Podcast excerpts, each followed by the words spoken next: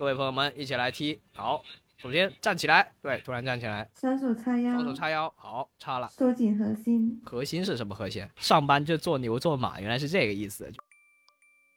你正在收听的是后台播放，我们聊自己，聊别人，聊过去，聊现在。节目太长，别有负担，不妨试试后台播放。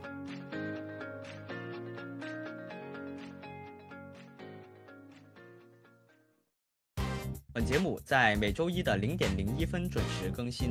您可以在 Apple Podcast、QQ 音乐、网易云音乐、小宇宙、喜马拉雅、荔枝 FM 和其他泛用型播客平台收听到，全年无休哦。好，那么以下就是本期节目的内容。Hello，大家好，我是 Kamin。今天是四月二十四号，星期一。但是，可能很多朋友们并不是在今天作为这一周的第一天上班啊。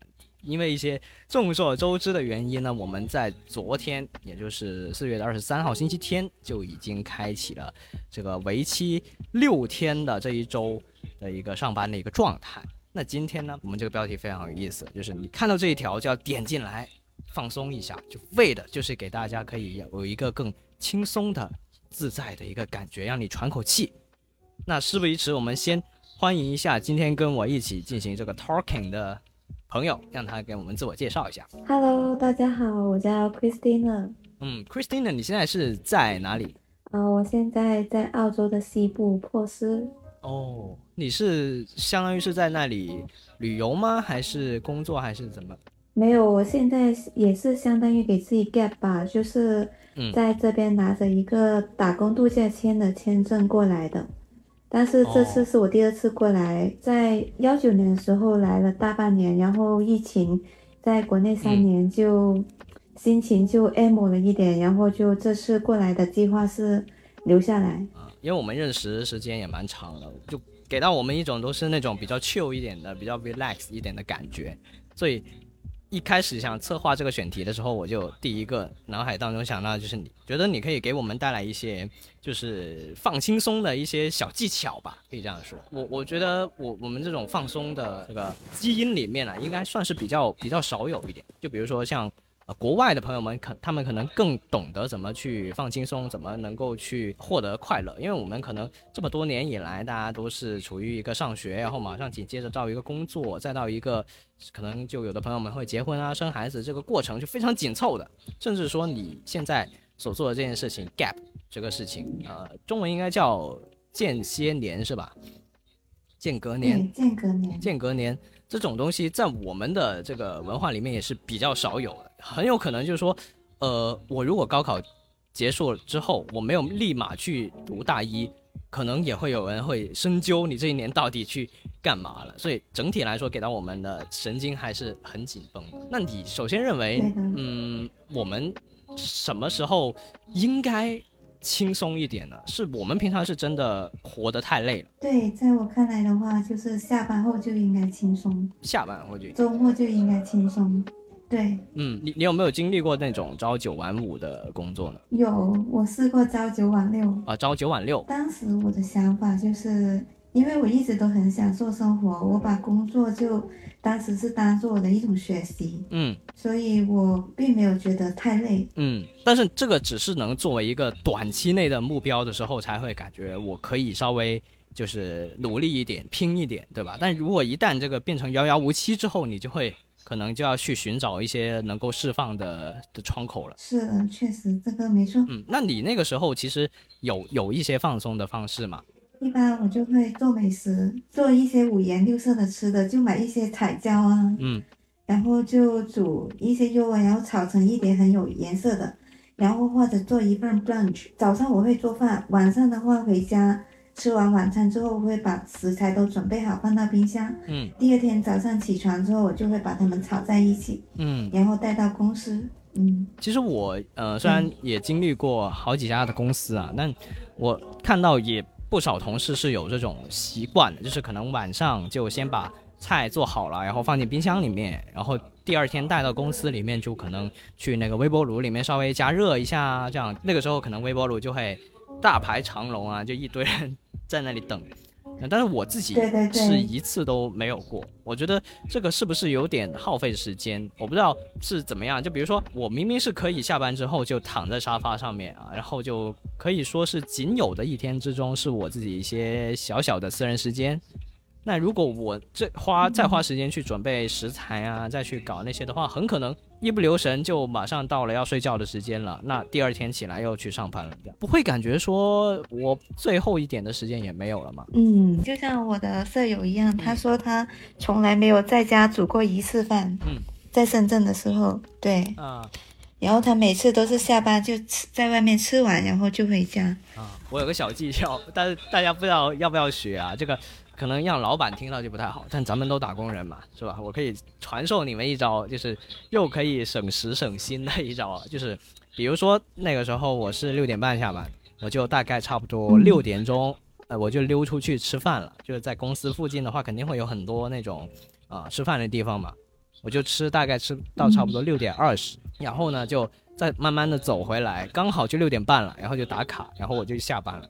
那这个时候呢，我就我就把饭吃完了，所以我晚上也不赶时间了，就 而且也不用不用再去做饭了。如果如果大家有这种机会，我觉得是 也可以稍稍使用一下这一招。对的，这确实是一个非常好的摸鱼的一种方式。对对对，我觉得在职场当中摸鱼，学会摸鱼是一件非常非常重要的事情。但是这个有一个大前提啊。就是你必须得确切的认知到自己的工作能力到哪里，然后你现在手头上的项目也好，做的事情，你到底它的边界在哪里？就是你必须确保你能够在限定的时间内完成你的任务之后，你再去搞这些东西。然后我觉得一个摸鱼的能力也是很，也是现现在职场当中非常重要的一点，就是你能够摸鱼，而且能够一直相安无事的摸鱼，就说明你的工作能力是 OK 的。对我觉得这是一个很重要的。一个标准，对，嗯，那在这个办公室里面这种格子间里面，你觉得有什么可以让我们打工人马上就可以放轻松的一些小技巧？我当时就在我的小办公室里面放了一些。哑铃啊，然后拉伸的一些工具，就现场拉伸，就直接就对的，没错。这个在我们的印象当中，还是因为职场跟健身的这个环境还是有有一定差差别的嘛？那你会不会觉得说，旁边的同事看到这个这个人上着上着班，突然在举哑铃，会有一些这样异样的眼光？不会的，我们办公室当时是很轻松的一个状态。因为我们是做的直播的嘛，相当于是相当于整个公司里面就都都大家都在举哑铃，都在看起来 像在干别的事情。差不多，就除了市场部的的人不会，其他像摄影师啊，我们部门啊，对，大家里面都有，而且这种。哑铃是公司的产品，哦哦，就刚好试用了产品。对的，对的。但是这种应该也是近几年就可能比较新媒体比较新兴的一个一个原因，所以会有很多这种公司大家的氛围啊，包括整个年龄的构成啊，也会比较年龄比较小啊，然后氛围比较轻松啊这样子。但是如果对于一些比较传统一点的企业，甚至是一些呃公职的一些公司啊这样，嗯，那你觉得大家可以有什么办法可以？让自己的心情稍微放松一点，从那个工作的压力当中稍稍的缓过神来。像现在吧，嗯，我当下的这份工作，我为了集第二年签证，我就在一个农场里面工作。就在有时候非常 boring 的时候呢，我就会把自己呃当做一场个人的演唱会，然后一直在演唱各种歌曲。我就是在胡萝卜场里面包装胡萝卜，挑选胡萝卜，就相当于是那种，嗯，流水线一个机器一样去去筛选，然后所以整体来说还是会有比较枯燥的时候。通过自己心里面暗示的一个方法去达到这个放松的目的，算是其中的一种能够让大家稍微跳脱出现在的这个。这个上班的思绪的愁苦思绪的这么一个一种方式啊啊，转移注意力，就是你把脑子去想别的事情。但是这个仅仅是呃适合在一些可能呃体力劳动啊、重复劳作啊，或者是一些比较嗯不需要太多思考的情况才能去，因为这个时候你的脑子才能想别的嘛。那我自己在呃这种格子间里面工作的时候，可可能也嗯脑子还是会被工作占用一部分。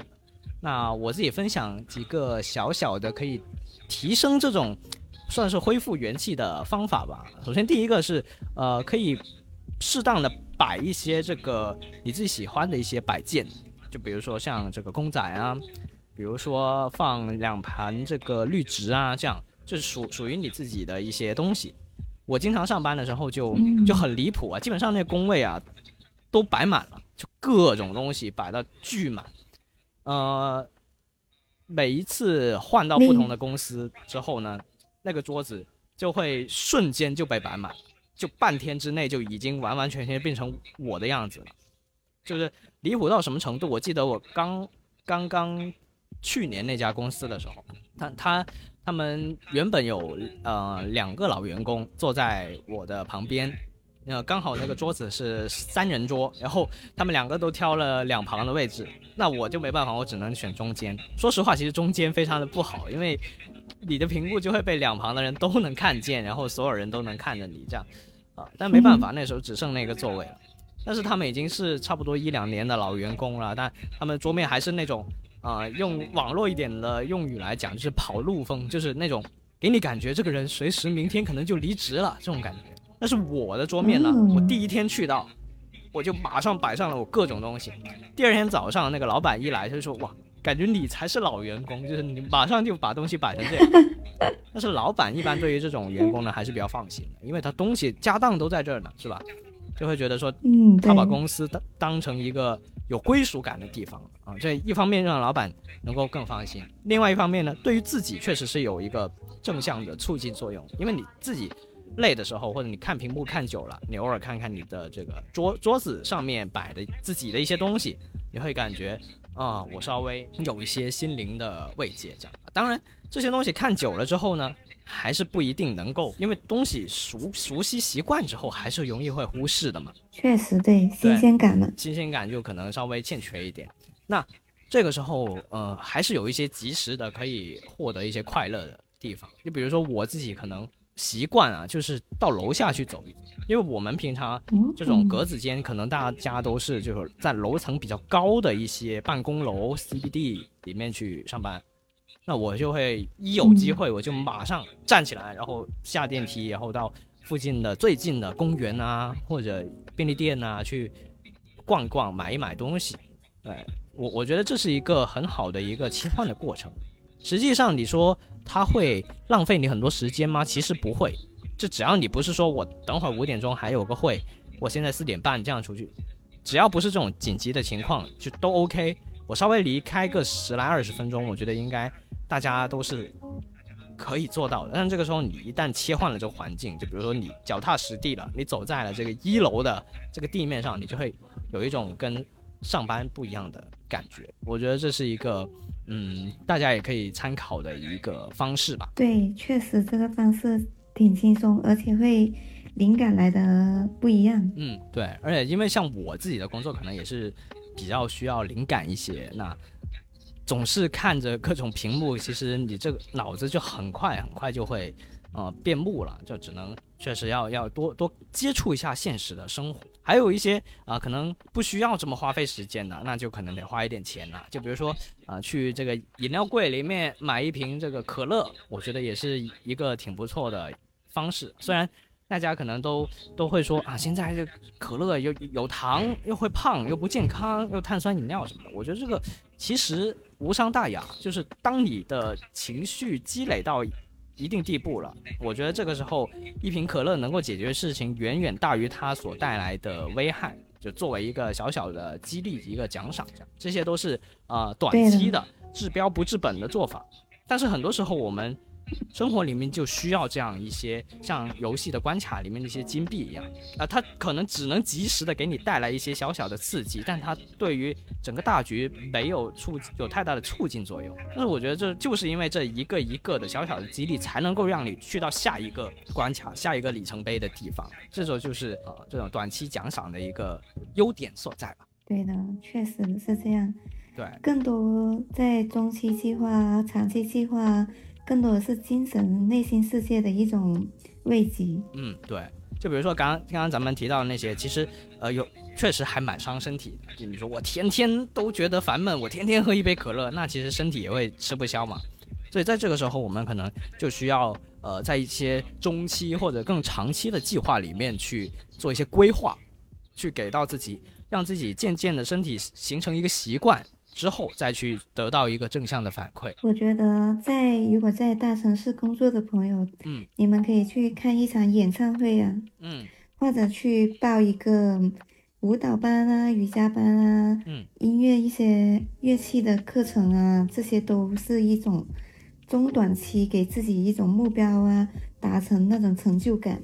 嗯，相当于就那种喜悦内心的喜悦兴趣爱好。中短期的带来一种内心的喜悦吧，嗯，对，因为我是一个比较看重内心的人，嗯。真正的快乐是来自内心。呃，我觉得啊，大大多数人其实还是挺迷茫。很直接的说，其实很多人都不知道自己到底喜欢的是什么。就比如说流行歌，哦，啊，不这就比如说听歌，他只听流行歌，现在火的这几首，然后你问他是不是真的喜欢，他其实也不一定真的喜欢。不知道，其实很多人在都市里面的很多人都是，就比如说从大学刚毕业，然后就直接参加工作了，这样永远都是被安在一条轨道上面的，有自主、有自我的时间非常少，很少人会确切的去呃问自己的内心到底是喜欢什么，而且他平常的圈子也比较窄一点，那可能他接触的东西没有这么多，就比如说这个人可能从来不做饭，但是很有可能他的兴趣爱好就是做饭，但是他平常接触不到这些东西。假如说一个年轻人他毕业之后马上就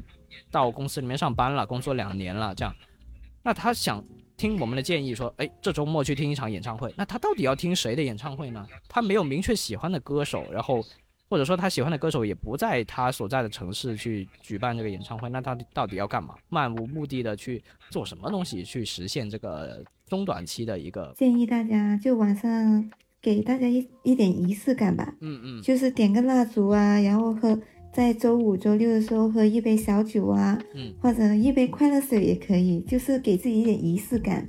哦，就在生活当中去嗯，制造刻意制造出跟以往或者跟大多数时间不同的整个氛围，让你对，从精神上跟肉体上都明显的区隔开来。哦，我现在下班了，我现在在休息，这样。对的，就是在休假的状态，啊就发现了很多小美好的事情。嗯，哎，我可以提一个小小的建议给到大家，就比如说大家上上班的时候，可能平常是从这个 A 出口出的，如果你确实没有什么明确的目标，比如在周末要去哪里玩什么的，我觉得大家不妨可以试一下，你同样的在周末。你也坐那个地铁同同一号线，但是你就走另外一个出口，你走 B 出口，然后就走去发现一下，看看仔细看看路边到底有什么建筑，然后说不定就会发现有意思的东西，对吧？大体上其实你还是在那个区域里面，但是这是跟你平常一周五天都看到的不一样的风景。这个是一个嗯成本不高，但是会有意思的一个小小的尝试。对，这些也是一种发现美好的收获。嗯说不定就看到啊，哪个小摊子卖的东西很好吃。嗯，我最近跟跟朋友也在也在玩这个随机挑战，我觉得蛮有意思的，因为就是天天都吃的东西都都在这附近嘛，对吧？就就感觉说啊，好。嗯，好无聊啊！今天肯定吃饭的话呢，肯定是去那里，但是到底吃哪一家呢？这么多家，但是每一家又好像都吃过了，就感觉没什么意思。那于是呢，我们就从这个住的地方开始，然后在群里面，大家那个微信群里面不是有一个表情嘛，就拉到最底，不是会有那个石头剪刀布或者那个那个骰骰子，那叫骰子骰子那个一到六的那个骰子那个表情嘛，然后我们就在群里面去、嗯去投，就比如说呃。我们从这个住的地方出发，左边有一条路，右边有一条路，然后我们就会选择，呃，掷这个骰子。如果是一二三，那我们就走左边；如果是四五六，我们就走右边。哎，然后我们就开始掷，然后掷完之后呢是，呃，是二，那我们就走左边。走左边之后呢，这个时候这条路的尽头到了，然后就有三个路口。那这个时候我就会分一二是左边，三四是中间，然后五六是右边这条路这样。然后我们就一直玩这个这个随机扔骰子这个游戏，然后一直走，看看我们能够走到哪里去。对 我觉得这个也是一种哦，呃，在你自己已知的范围里面的一种小小的惊喜。对，然后就最后顺利的走到了平常吃饭的地方，然后我们就再投，啊、就比如说那个有三层楼，我们到底要吃哪一层？那我们就继续投，投到几就是几啊，直接就去吃。我觉得这种也是，嗯，在确定当中给自己找一些不确定性，是可以，嗯，既既可以规避掉那些你未知的选项，同时也可以有一些新鲜感的地方。大家不妨也可以尝试一下。嗯，这个方法非常的有意思诶。嗯，对，而且还能发现很多美好的事情。对对，说不定这家餐馆你平时不会去吃，然后偶然就收获了一家很好的店。对，很可能有的店就是你看名字或者你看他卖的东西，你觉得自己是永远不会吃，对吧？就比如说，呃，我可能不太喜欢吃甜食，那如果我看到一家蛋糕店，那我肯定平常就直接跳过。但如果我今天刚好这个随机挑战。扔骰子刚好是就是选到它，那我可能会有一种这个游戏的心态在里面，我就说我必须得试一下，那说不定还真的发现了好吃的。嗯，确实，确实是这样，所有的美好都是靠自己去发掘的。那同时这个游戏其实还有一个升级的地方，我们暂时还没有尝试啊，但是我我觉得我先说出来看听众朋友们有没有就是想想要尝试一下的欲望，就是。啊，当然是在一个有空的时间段，比如说是周六，然后你整一天都有空，然后你们两个人就规定好一个小时，对吧？一个小时为游戏时间，然后你们就从统一的地方出发，然后去扔这个骰子，就跟我刚才选的路路是一样的。然后最后一个小时到的时候，看谁所在的地方离我们出发的地方最远，谁就是赢了。因为很有可能你一直在绕圈子嘛，所以 我觉得这个。这个游戏只是我的一个初步的构思啊，我觉得应该是蛮有意思。这个确实是在周末的时候比较合适。对对对，就刚刚咱们说的是一种发现额外的一些新奇的地方。但其实，呃，我们还有一种做法，其实是可以在自己枯燥的这个工作里面去发现它新的乐趣。为什么工作会枯燥？就是因为我们已经很熟悉了，我们熟能生巧了，我们都知道它会怎么样，然后知道它的走向，知道每一步我们能够预见到。那会不会我们其实可以换一个角度，就会看到更新鲜的事情？或者说，呃，你了不了解坐到你旁边的这位同事，他的工作是什么呢？对吧？他他是怎么完成这些事情？我觉得大家也可以去稍微观察一下，或者说甚至有有像电视剧一样，你就是把自己想想象成是一个编剧、一个导演，然后你每天观察一位同事，哎，这位同事他从头到尾一来公司之后，你就开始暗暗的观察他，然后你去思考他为什么会做出这样的决策，他的行事的逻辑是什么？就比如说我旁边的这位同事，哎，他为什么今天中午吃的是沙拉，而不是跟往常一样吃螺蛳粉？那他今天这一天这样的形式逻辑是怎么样得出这个决策的？我们当然不用去得知真正的答案，但是我们可以通过去想象，就是假设他就这样。哎，就是把每个人都戏剧化了，都角色化了，这也是一种在枯燥的生活当中去去给到一个新鲜感。周末的时候去一场野餐，在计划下一个月或者某个月份的一场旅行。嗯，就是一个准备的过程，一个新，就像你刚刚所说的，就是持续的新鲜感。我还会给自己一个目标，就是这个季度我会锻炼哪一个部位啊？就给自己一个计划。但如果我说我平常。都已经这么累了，然后我周末就想躺着，这样我相信大多数人都是这样，然后就可能都没甚至没有力气想要去踏出门的这一步。那么你一个月下来，总有一天你想出门吧？当你想的那一刻，直接就行动。然后其实野餐也很简单啊，就带个垫子，然后在楼下超市买个可乐，买个薯片。那平常野餐其实我们要干嘛呀？就干嘛？就在坐躺在那里发呆。躺在那里发呆，换个地方发呆是吧？本来在床上，然后看看别人发呆。嗯，哦，这种东西其实就是他，他不需要太过于精确的计划，你就给自己一个一个万能选项，就当你不知要不知道要干嘛的时候，你就去野餐。就像当你不知道今天要吃什么时候，你就完了吃个螺蛳粉。吃螺蛳粉在在我很多同事看来是他们周末的仪式感。有的同事为了吃中午在公司吃螺蛳粉，就跑到后楼梯去。你是嘛，很拼的。我还记得我第一次吃螺蛳粉是在晚修前，不知道你有印象不？然后那是我一辈子的记忆。我真的没什么印象，就是这种自认为的糗事，就是自自己会觉得说非常非常的重要，然后所有人都会记得，但实际上只有自己记得。一辈子都是铭记在心中。那大家不妨可以大胆的做出一些一些举动啊，就反正只有自己会记得，大家呃大旁人都不会记得。对的，还有每年吧，嗯给自己准备一场旅行，这个我觉得也很重要，因为我之前大学的同学都是这样的，然后他们在每个季度啊，或者每半年都会准备一场旅行，哦然后他就说，嗯，这几个月我要努力，然后准备我是要可以去旅行了，就这样子，然后他们就充满动力。嗯，如果在广东的朋友们的话，可能周末去这个长沙的人也是非常多啊。就我之前见到这个同事，好像大家集体去了，我以为他们报了同一个旅行团，就大家不知道为什么就很喜欢跑跑去长沙，就坐那高铁，可能一天就能晚上就能回回来了，嗯甚至都。你也比较喜欢运动，对吧？就你平常像你刚才说，你上班也也举哑铃的，那有什么一些简单的运动，你觉得是可以在办公室里面做的？徒手也可以啊，就是如果正常来说，我就把自己半身折叠，然后把手贴在地上。我不知道这个体式叫什么来着呢？呃，但就是太难了吧？把自己折叠，这个很简单，不难，就是站在那里，然后手触触碰到地上。呃，这个你这个短短的一句话就让很多人拒之门外了，就 我到现在手都碰不到地上，除非这倒立。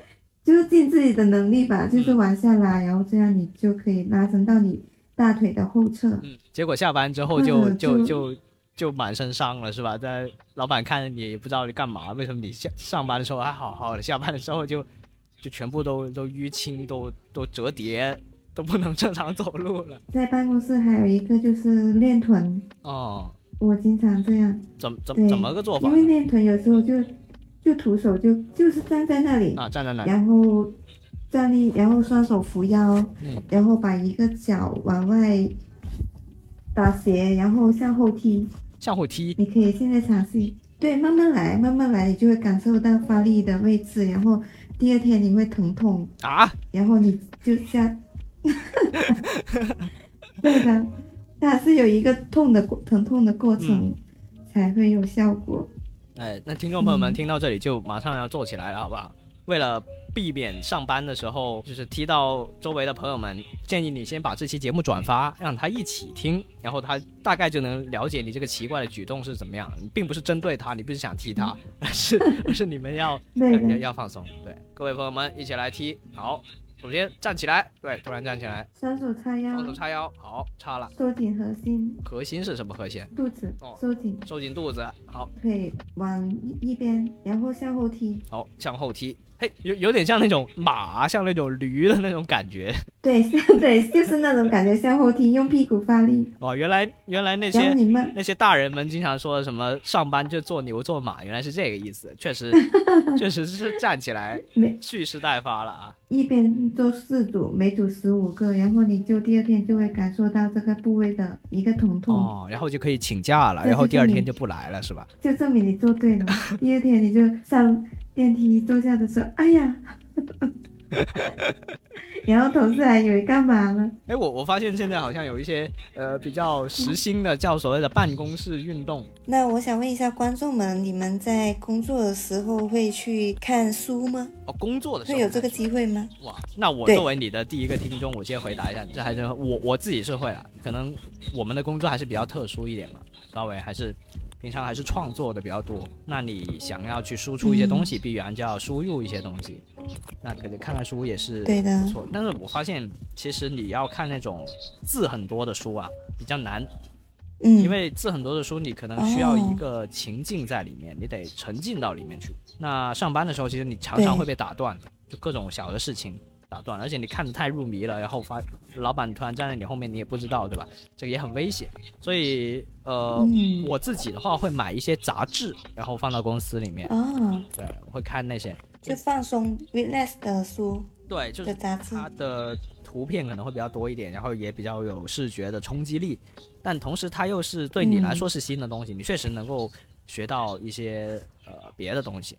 对，但如果你要说我看一本小说，或者说我看一个那种比较严肃一点的书，我觉得在工作当中还是比较难去实现的一件事情。我自己首先也看不下去。是的，需要一定的场合。嗯，对，因为毕竟有小事来阻碍。好，那呃，刚刚提到的这些东西呢，都是属于我们的一个中期的一个一个规划，就给到自己形成这个习惯。接下来就要放大招了，这个。长期，嗯，彻底的让我们整个人差不多有这种脱胎换骨的感觉，像每天都像电视剧的主角一样啊，就元气满满去上班。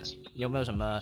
那在你认为这种驱动力是来自哪里呢？这种驱动力，我觉得首先第一个，你得真的了解自己，是真的。就刚刚我们其实很很很多的话题都有聊到这个嘛，你必须得很清楚知道你自己要什么，因为一个人一旦知道自己要什么，就可以很快的达成目标了。就比如我进一个咖啡店，我想好了我就要买拿铁，那我走进去说拿铁，然后付钱，然后拿到之后就走了，就喝了，对吧？那如果你不知道自己要什么，你可能站在那个那个牌子里面看半天。我在上班的时候，我最经常看到的一个画面是什么？楼下的便利店一排人全部站在冰柜那里，然后在想我到底要喝哪一个东西，就这个场面非常非常的壮观，整面墙都是都是饮料。然后排列的整整齐齐，对面是一排整整齐齐的人在思考，在皱眉，在想自己到底要选哪一个，就很像一个镜面一样。那两边一边是人，一边是影。我觉得这个就是很多人太过于不明确了，所以导致你兜兜转转，就是会陷入到一个迷茫的境况。这个长期真的想要让自己从脱胎换骨的这种感觉，必须得很了解、很清楚自己到底需要什么。这个时候你就可以。呃，马上的找到一条路径去向它进发。对，嗯，你说的跟我的内心选的一样，来自内心的一种原动力。嗯，我来说，当我能帮助到别人的时候，我那种喜悦真的是……比如像现在你在帮助我完成这一期节目的时候，你应该比我还高兴。对，就是这样。有什么方法吗？我有什么方法吗？不，你说的是有什么办法能找到自己的快乐？我觉得很原动力很难的，特别是在就是连续上班的时间，其实脑子里面根本不会想。想问题，任何问题都不会想，因为你每天，你想想看，你起床之后固定的铃声，然后你肯定就要呃洗漱，然后就出门，然后走同样的路，坐同样的地铁，到同样的出口，上同样的楼，按同样的电梯楼层。坐同样的位置，这个时候其实你不用做出任何的思考，然后你慢慢慢慢的你就不会做出任何的思考。要有一个跟自己独处的机会非常重要，但这个时候又有一个情况会出现，就当你真的要放空的时候，发现整个地方只有自己在，然后这个时候你肯定脑子里面就会想东西，但这个时候你会有有一种非常极致的孤独会向你袭来，就是你会想啊，为什么我身边是一个人都没有，非常非常的强烈。所以你要抵抗这种感觉，只有抵抗掉之后，熟悉它之后，你才能再有力气去想我到底要干什么。挺难的，那不妨大家写一个快乐清单。哎，就像那种电影里面一样，什么什么必做的一百件事吗？对，就是把自己一百样使你快乐的东西。哦。例如你说，哦，你买了一辆车，这是大目标了，但是这也是属于一种快乐。但是这也是属于你的快乐清单。难道你买了一个车你不开心吗？列举一百样，你会更加清晰自己的内心。因为我之前在做一个培训的时候，我就写过这样一个例子，然后那段。那半年我都持续的动力做完了吧？最后就一百样？没有，并没有。但是那半年就动力满满。但是当然了，那个那个快乐清单里面有很多大清单啦。哦。就说我想要一个大区，那肯定是很难的呀。对这种努力不是迷茫的，这是有内驱力。这种方法我觉得是一个挺好的，像小学那些什么回忆录一样，每一个月拿出来看一下。哦。你就会给自己动力。我以为要贴到冰箱上，每天起来都看一下。不，不用，不用。哦，不要逼这么紧是吧？不用的，对，毕竟是快乐清单。我第一百样一定要写上，第一百件事情就是完成这个快乐清单。可以，可以。然后我现在来到澳洲，我这次是给自己列了一个一百样的第一次清单。哇，一百个第一次！例如我第一次去抓龙虾，第一次独自钓到鱼，它都会给你带来惊喜。嗯，哎，刚刚你说到这个钓钓鱼的那个事情啊，我我也觉得。非常的有感触，就有有很有可能你今天就没有预想到，但是你就去钓了鱼，然后你同时你钓上了嘛。但如果你没有列这个清单，这件事情其实你很快就忘记了，就你已经做了这个事情，但是因为你没有列这个清单，所以它不被当成是一件事情。但如果你列了这个清单，而你今天完成了。那整个感觉是不一样，过程是一样，但是结果给到你自己就是不一样。而且当你往后一直看自己的第一次清单的时候，你都会把这一个快乐的 moment 然后回想起来，嗯，是非常的明确的回想的，嗯，就像这边外国人他工作的时候是非常认真的，但是他们度假的时候，他们也是非常认真的去享受他们。当下他们会更愿意的花更多钱在度假上面，这个真的是一项需要学习的一个技能，这个其实很难，特别是在国内这么快速发展的环境下，能维新真的很难。感恩那个我也觉得是一个我们可能会比较容易忽略掉的一件事情。其实我觉得你感恩一个人，就是在回忆跟复盘你跟他之间的。交往这些经历，我们我们节目第五十八期的那一个嘉宾超哥，就他在过年的时候啊，他会发一个电子贺卡，然后上面会是他对我说的话，这也就意味着他那段话是专门对我讲。那说实话，我跟超哥其实我们只是同事关系，而且我们平常上班也是很少见面的，我们可能也就加起来见了不到五次面，把我列为了他要送的贺卡。中的其中一个人，然后他专门为我写下那些话，然后我就觉得哇，这个举动是真的很感动。去思考我们两个之间的关系，然后他发过来之后，我也会去思考我们两个之间的关系。对，我觉得这个这件事情是非常好、非常重要，但是很多人很容易忽略的。哎，我觉得忽略对，大家也可以试一下，就不一定在什么过年啊或者感恩节，但。你也不一定真的发出这个贺卡，但是你可以尝试着去通过感恩去复盘一下你跟身边的人或者家人的这些故事，然后再再去从中发现到一些你可能以前忽略到的地方。有时候我跟我妈吵架了之后，我都会在我的备忘录里面写一个道歉信，哦，然后以后看起来，虽然我不发给她看，就是知道。当你复盘的时候，你就知道自己哪些做错了。嗯，永远不会犯重复的错误，是吧？就变成了 一百条犯的错误，哎，就集集齐了，无意间完成了另外一项成就。我还想分享一个比较有趣的经历。OK，大学还没毕业的时候，我记得我当初去了湖南，去了一个寺庙里面修行了一周。嗯。那一次给我的感受也是非常的不一样。那一次是当时我去常德的时候还没有高铁哦，嗯，我是坐到高铁去到了长沙，长沙转的火车去到了常德，哇，那是一个非常艰挺艰巨的一个路程，因为这也在我内心也是一个陌生的事情嘛，我就想，嗯。挺新鲜的，当时我也有时间，反正都是在旅行，然后不如这当做我一次旅行吧。然后那次就，因为那个寺庙是做茶的，当时对茶比较感兴趣，然后就通过了一个通过了一个禅修的朋友了解到了师傅，然后就跟师傅说我要过去，然后师傅说你就过来，然后当时我去了一周，给我。最大的感受就是在那一周里面，我瘦了六斤。当时是每天五点准时，那个大钟敲起，然后大家起床。这么早？四点五十。比上学上中学还要早。然后五点我们就到那个大雄宝殿里面念经，然后到六点，然后就吃吃早饭。然后早饭过后，就是可以去厨房帮大叔大婶洗一下菜、洗一下碗，或者就拿个扫把在寺庙里面扫一下落叶。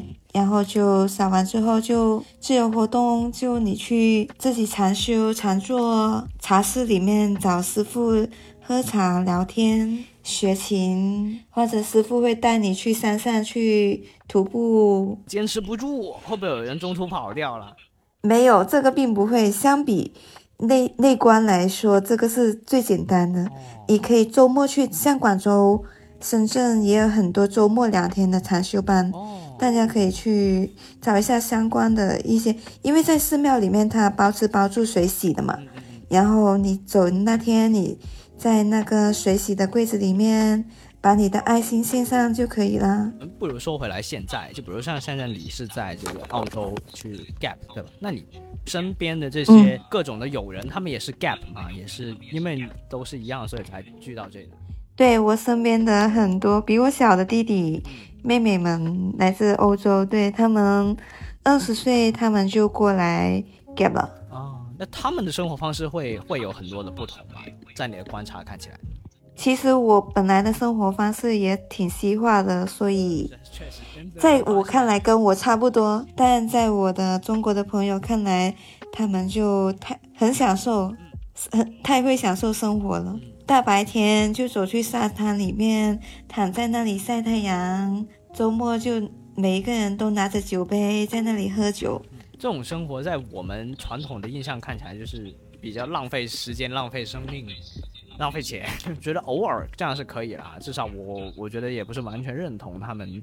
就如果真的每一天都这样的话，还是很难回到就是所谓的正轨。就我如果要。在一个这样的阶段，突然又回去工作的话，应该还是挺难适应这种都市的生活。好，那咱们今天呃聊了好几样东西，有这个短期的及时满足的一些东西，然后有中中期的可以旅游、做饭、野餐或者一些小小的办公室运动，对吧？可以养成一个好的习惯。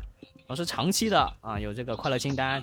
有一百个第一次做的事情，然后也有像，啊，像 Christina 一样去 gap 一样可以，但这个就可能需要时间上面呢，还有啊经济方面呢，也是需要一些一些支持才才能够做到，并不是适合所有人。但是听众朋友们是可以有这一个嗯小小的种子埋在心里面的，至少当你不知道要做什么的时候，你就可以想起我们这一期。聊到过的一些东西，在最后我还想分享一个 gap 的没没有费用，就是不需要很大费用的到国外 gap 的一种方式给大家吧。嗯，好，就是现在从二零一五年开始吧，澳大利亚就每年有五千个名额给到中国的年轻人，十八岁到三十一岁，他们就可以通过这。这五千个名额中的一个，靠自己运气和当年的那种竞争力吧。然后现在他采取的就是抽签模式，就是你提交了，他自动抽签。在我当年的话，还是要靠中介去黑客去抢的。然后现在已经很公平，对。然后他只需要你考个英语 PTE，现在不用考雅思。PTE 的话就是一个，就是背模板，你就。对，就是背模板就能考到的一个英文测试，然后需要大学大，嗯，本不用本科，就是全日制大学的一个毕业证书，然后资金那些是很少的证明就可以了，好像是三万人民币，然后就可以去，但是这些申请条件都是在你申请被抽到之后去完成的，所以。不妨大家也给自己 get 一下，哪怕是两三个月，然后你也可以过来，然后看一下外国人是怎么工作的。然后当你有更清晰的目标或者怎么样，或者人生的第一条道、第二条道路，对，嗯，这很适合大家。这听起来还是挺挺不错的啊，这个成对，新西兰也有的，新西兰的话，好，新西兰的话是每年有一千个哦，这么多。那加起来一千个多吗？都不少了。那你五千加一千啊，六千也也还可以了。毕竟很多人不知道吧这件事情。对对，很多人是不知道。在这边的话，平均时薪是二十多澳元，大概是。每小时人民币一百，嗯，那还行吧，主要还是看你当地的钱是当地花嘛，对吧？看你能能能够花多少。在这边生活压力很少。那那因为今天的节目是这个，看到这条就给自己休息一下，所以我们也要给大家留充分的休息的时间，对吧？不要不要占用大家太多时间。好的，那么在节目的最后，我们邀请一位外国友人来讲一讲他自己是怎么放松的。在这段录音中，我将讨论在周末所做的活动，包括我如何处理压力的短期、中期和长期计划。所以我周末的活动通常是这样：周六的清晨散步的话，那我周六的没有工作，会在清晨散步。我喜欢去公园散步，享受大自然的美丽，然后回来玩一些游戏，这是肯定的，因为我真的很喜欢玩游戏。之后呢，我有的时候会跟我的朋友出去喝几杯，花一天的时间放松一下。当然。有时我有作业要做，所以我也必须要注意这个。这就是我通常在周六会做的事情。在星期天，我通常是在教堂，在完成我的作业之后，我会把我的星期天花在放松上，待在家里，不做太多的事情，只是放松。因为大部分时间都在四处走动，所以星期天我一定会放松一下，什么都不做。我真的觉得这对我来说非常放松。有时我会在 Netflix 或 YouTube 上观看一些我喜欢的东西，不管是什么。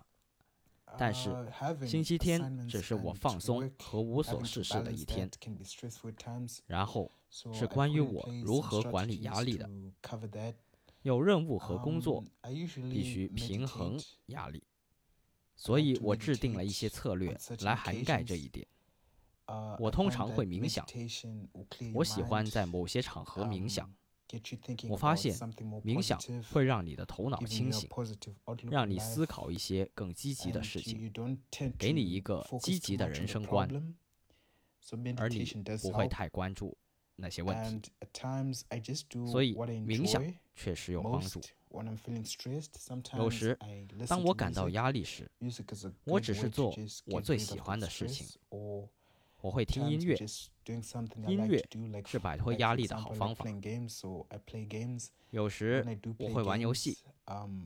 当我玩游戏时，我的注意力不在难题上，我会专注于游戏本身，不断有时间真正施加压力，这对我很有帮助。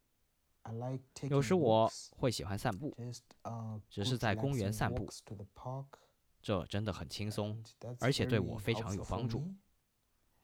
还有一件事情是感恩，你知道，有时当你只是感受到压力的时候，你往往会忽视生活中发生的好事。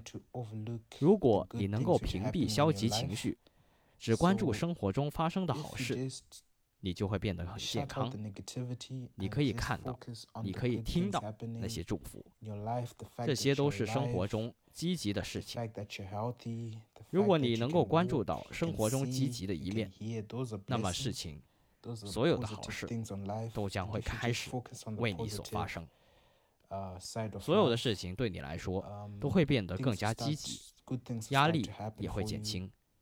我发现这对我来说非常有效，这是我一直在使用的一种策略。我已经开始写下了我感激的一切的东西。感恩可以帮助你变得更积极、更快乐、更没有压力。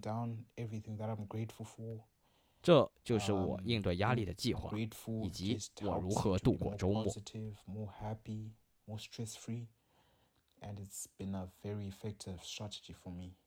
So these are my plans on dealing with stress and how I spend my weekend. 下周等大家放假了，五一假期了，我们再来一些其他的轻松的、有趣的， 好吧？我们下周再见，拜拜，拜拜。